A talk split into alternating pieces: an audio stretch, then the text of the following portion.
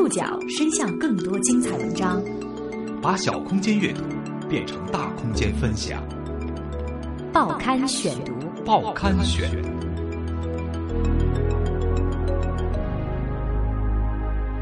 把小空间阅读变成大空间分享，欢迎各位收听今天的报刊选读，我是宋宇。今天为大家选读的文章摘自《南方周末》，我们要关注一群特殊的。被贩卖儿童，因为可以理解的原因，今天在节目当中所出现的孩子的名字是化名。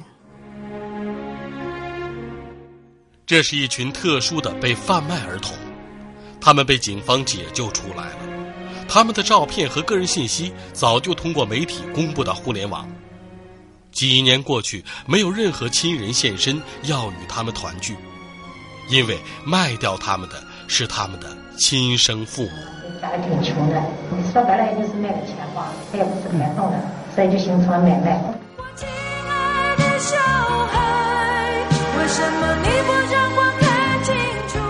在各地社会福利机构，都存在许多这样的孩子，他们被解救后的人生少有人问津。报刊选读，今天和您一起关注被父母卖掉的孩子。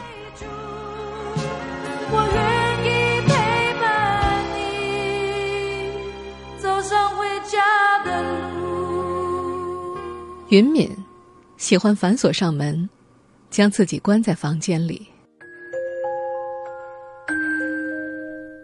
对他而言，虽然门外是一群没有任何杀伤力的孩子，其中还有一名智障儿童，但他还是不喜欢听到保育员每天扯着脖子催促他学习的声音。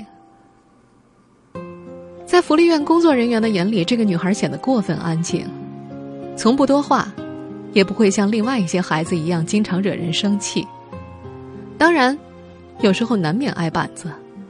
这种时候，他从不哭闹，一句话也不多说，顶多是眼里噙着泪水。他宁愿一个人在门内，因为他觉得在这里，他和他们不一样。他有过家庭。有过爸爸妈妈，还有一个哥哥。可开了门，他又和他们一样，都是无父无母的孩子。他们还是刑事犯罪的受害人。在三年前公安部督办的一起打击拐卖儿童大案中，他们被从人贩子和买家的手中解救了出来。可是，没有亲生父母来找他们。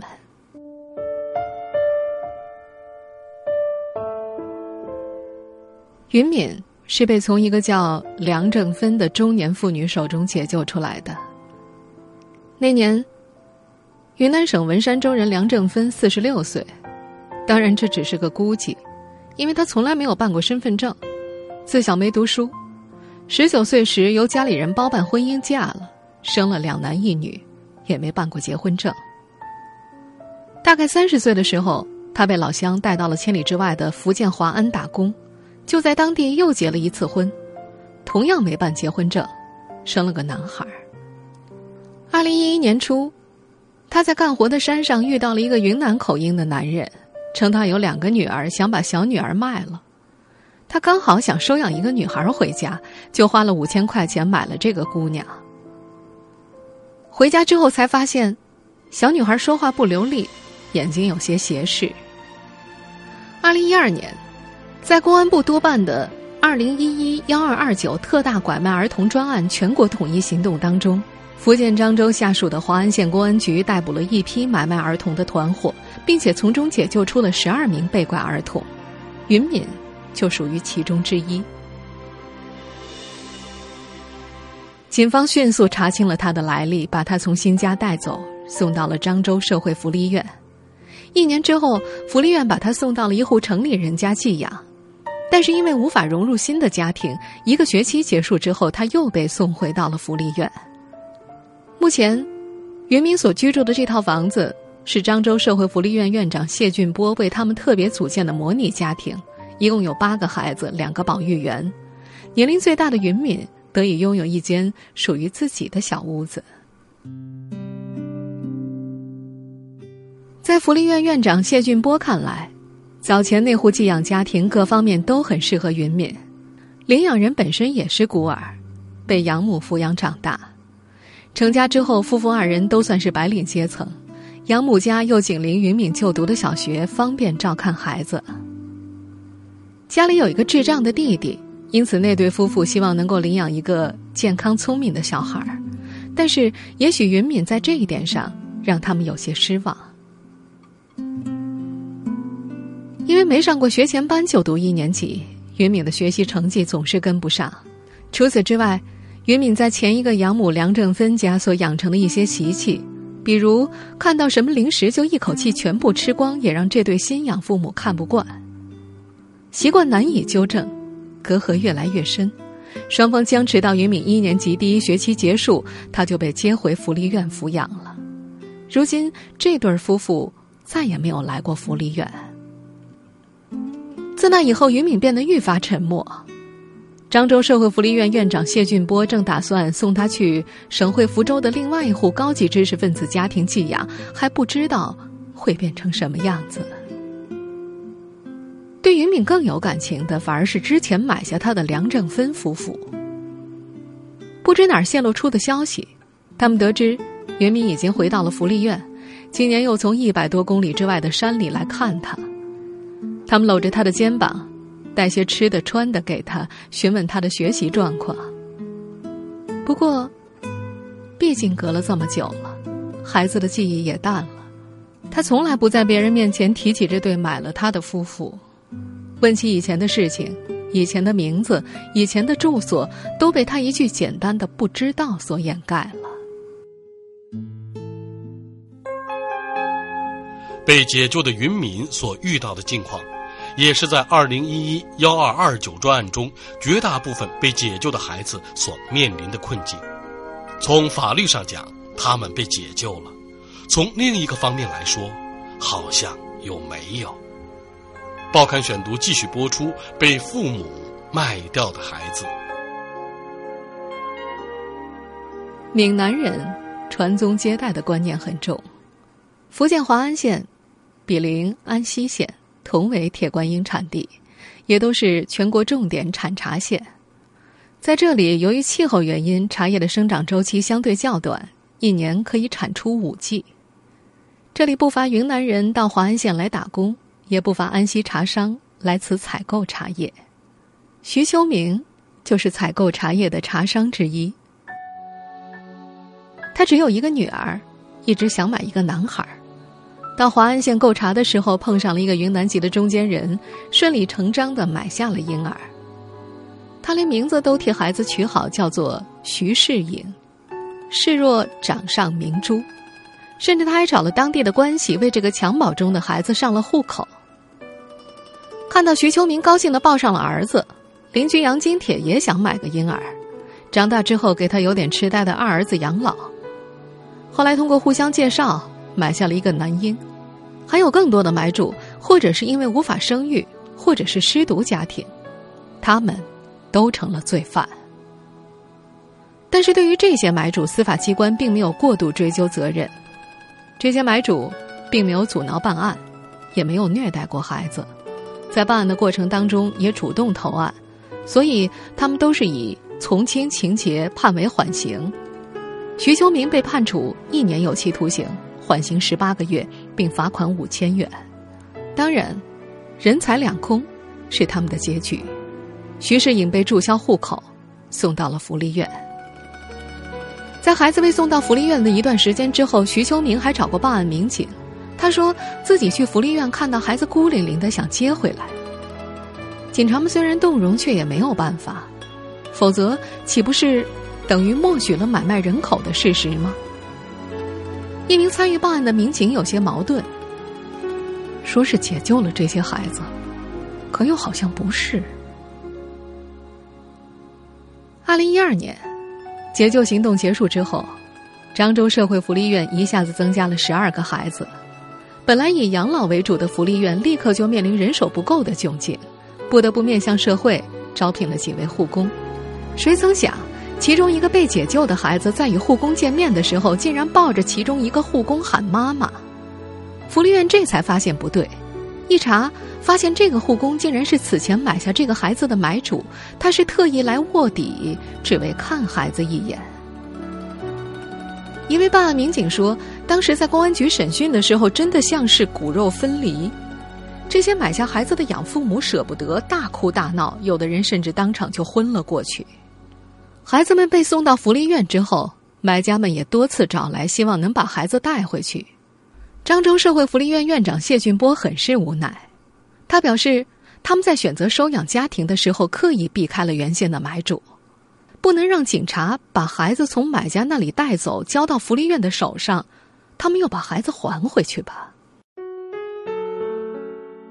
不过，其实，在二零一一年七月之前，福建当地在政策上是允许被拐儿童在未找到亲生父母的情况之下，交由买方继续抚养的。但是，为了打击买方市场，在二零一一年七月之后，公安部规定。打拐解救又没有找到亲生父母的孩子，不得再送回买方家庭抚养，而应当放在社会福利院当中抚养。按照规定，被拐卖的孩子在公安部门录入 DNA 之后，与丢失孩子的父母 DNA 进行对比之后，就能够相互配对，确定亲子关系。可实际上，通过 DNA 数据库找回的孩子并不多。此前，公安部和民政部公布的数据显示。在二零零九年到二零一一年全国开展的打拐专项行动当中，一共解救被拐儿童一万三千两百八十四名。通过全国打拐 DNA 数据对比之后，其中未找到亲生父母的孩子大约有一万两千一百名。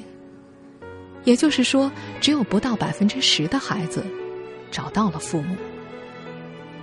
根据华安县公安局刑侦大队民警林延福的经验，一般来说。丢失孩子的父母都会选择报案，反之，如果是父母亲手卖掉孩子的，怎么会去报案呢？那岂不是自投罗网吗？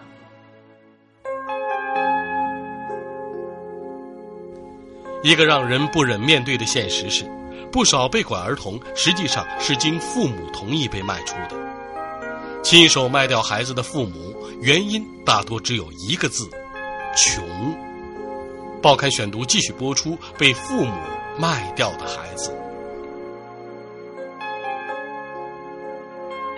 山东警方近日破获了一起贩婴大案。警方发现呢，人贩子将不少临产的外地孕妇从火车站接到山东兖州的一处废弃工厂，待孕妇生产之后，再把婴儿当成商品卖掉。与传统拐卖儿童犯罪案件当中犯罪分子所采用的盗窃、抢夺、拐骗等等这些手段不一样的是，这次行动当中被解救的婴儿大部分呢都属于被亲生父母卖出去。由于这些孩子大多是被亲生父母自愿卖掉，要逐一找到他们的亲生父母，希望比较渺茫。我们现在所听到的，是一组亲生父母卖掉孩子的媒体报道汇总。亲生父母为什么会卖掉孩子呢？在二零一一幺二二九专案当中，孩子的货源地主要来自云南广南县。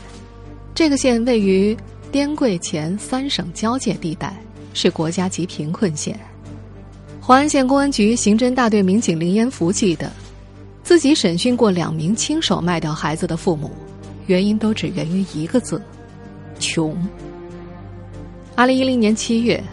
广南县女子李世芳在华安县仙都镇昭山村的出租房内诞下了一名男婴，而她的丈夫因为抢劫早就已经锒铛入狱。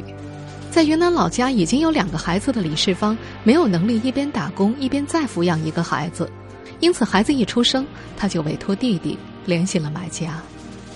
通过中间人介绍，最后这名刚出生二十多天的男婴被徐秋明以三万五千元的价格买走，成了徐世隐。几个月之后，李世芳的老乡，一九八八年出生的李富春有了一个身体不太健康的孩子。由于实在没有能力为其继续治疗，李富春辗转联系上了徐秋明，请求其帮忙将这个出生十多天的男婴卖出去。而买主，就是徐秋明的老乡杨金铁。被警方逮捕之后，亲手卖掉子女的李世芳和李富春一点都没有悔过的意识。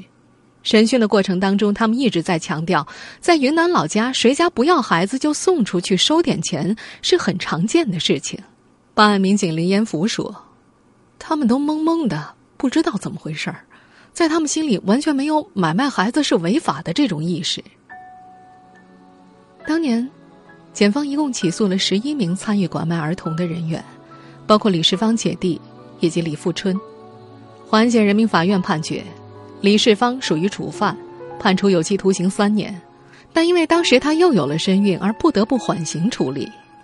李富春也被判了缓刑，可是之后他们是否还会重蹈覆辙呢？没有人能够确定。被判的最重的是那些应他们的请求想赚点中间好处费的老乡，这些没有什么文化的农民自以为没拐没骗，结果。却成了拐卖儿童团伙主犯，其中一人被判处有期徒刑十二年，而卖掉云敏的父母，并未被警方认定为以买卖为目的，未被列入起诉的范围。前些天曾在社交媒体上引发一时轰动的“买卖同罪，人贩子一律死刑”的呼声，在这起现实的贩婴大案当中显得有些无所适从。无论是警方还是民政部门，都完全不认可这两个近日在网上走红一时的概念。一位民警说：“，根本起不到震慑作用啊，反而只会增大我们的工作难度。”在他看来，只要有买孩子的需求，有卖孩子的需求，这种情况就无法杜绝。二零一二年，云敏他们被警方解救了出来，被送往了社会福利院。和买下他们的家庭就此一别，他们再也回不去了。他们是被解救了出来，也从此失去了家庭。华安县距离漳州市福利院大约一个多小时车程。福利院接他们的工作人员回忆，一路上气氛很压抑。于敏没有说话，偶尔听到年纪小的孩子低声抽泣。他们的照片和个人信息早就通过媒体公布到了互联网上，可是如今，三年过去了，没有任何亲人现身，要与他们团聚。没有人领他们回家，也不能回到收买家庭。按照现行法律，这些被亲生父母卖掉的孩子陷入了不能被领养的困境。世界太复杂，针对他们的政策也迟迟。不能出台。报刊选读继续播出：被父母卖掉的孩子。目前，云敏和正常孩子一样，在当地最好的小学读书。没有人会知道，每天他听到同学们谈起父母时的感受。也许他早就已经从闲言碎语当中明白自己是被亲生父母卖掉的。他曾坚定的告诉前去采访的记者：“不想找他们。”他对保育员阿姨笑。对福利院的弟弟妹妹们笑，对院长伯伯笑，可是，他却也会低下头，沉着声音说：“不喜欢这里，不想留下来。”让很多福利院头痛的是，不仅原先的买方家庭不得收养被拐儿童，其他正常家庭也无法收养他们。依据收养法，不满十四周岁的未成年人且丧失父母的孤儿。查找不到生父母的弃婴和儿童，或者生父母有特殊困难无力抚养的子女，才可以被收养。而打拐解救回来的儿童并未在其中，因为他们既不属于孤儿，也不属于弃儿，因此陷入了不能被领养的困境。甚至严格的讲，那些被父母卖掉的孩子，并非被拐儿童。在福利院生活的缺陷是显而易见的。这里很难配置专业的心理教师，而这，又是这些被解救回来的孩子最为需要的。广东省惠州市旅游局长、全国人大代表黄细花认为，最好的解决办法是修订收养法，在第四条前三项收养规定后面增加第四项。在他看来，这第四项规定可以这样写。被拐卖儿童被解救一年后仍找不到亲生父母的，经过公示后可以通过合法手续在国内办理收养。收养后找到亲生父母的，亲生父母要求解除收养关系的，应当解除收养关系。为此，黄杏花在惠州做出的尝试是，让民政局、计生委、公安局、福利院一起参与进来，为孩子甄选收养家庭。起初，几个部门也相互推诿。民政部门说是公安没结案，不是弃婴。公安说已经找到民政部门了，该由民政来负责。后来有几个部门一起解决，也就没有出现谁要担主要责任的情况了。在深圳市社会福利中心，一些同样被解救出来的孩子已经待了十几年，有些已经超过了十四岁这一收养法规定的最低被收养年龄。目前，社会福利中心也开始了对这些孩子的寄养收养工作。虽然相关的工作已经在进行，但是关于被解救孩子的寄养收养政策却迟迟没有出台。为什么这一政策迟迟不能出台呢？或许也在于世界的复杂性。深圳市民政局社会福利和社会事务处一位负责人在接受媒体采访的时候坦言：“毕竟还有一些孩子是从幸福的家庭当中被拐走、被骗掉的。”这位负责人说。如果呀，家长找到了孩子，他们可能更希望孩子是在社会机构当中带养，而不愿意被领养，因为孩子和收养家庭更容易产生感情啊，与亲生父母会存在一定的隔阂。民政部门呢，对此没有认可，但也没有否定。收养对孩子的成长有好处，但也会有一定的风险。就这样。关于这些孩子的收养问题，就这么被搁置了下来。现在，云明每天放学之后，回到的还是福利院的那间房间，没有特别的装饰，只有一张床、一个衣柜，书柜里凌乱的丢着一些书，还有一张小写字台和一把坐久了会觉得很硌的塑料椅子。这个被解救出来的孩子会有一个新家吗？人们并不知道答案。听众朋友，以上您收听的是《报刊选读》，被父母卖掉的孩子，我是宋宇，感谢各位的收听。今天节目内容摘自《南方周末》，收听节目复播，您可以关注《报刊选读》的公众微信号，我们的微信号码是《报刊选读》拼音全拼。下次节目时间再见。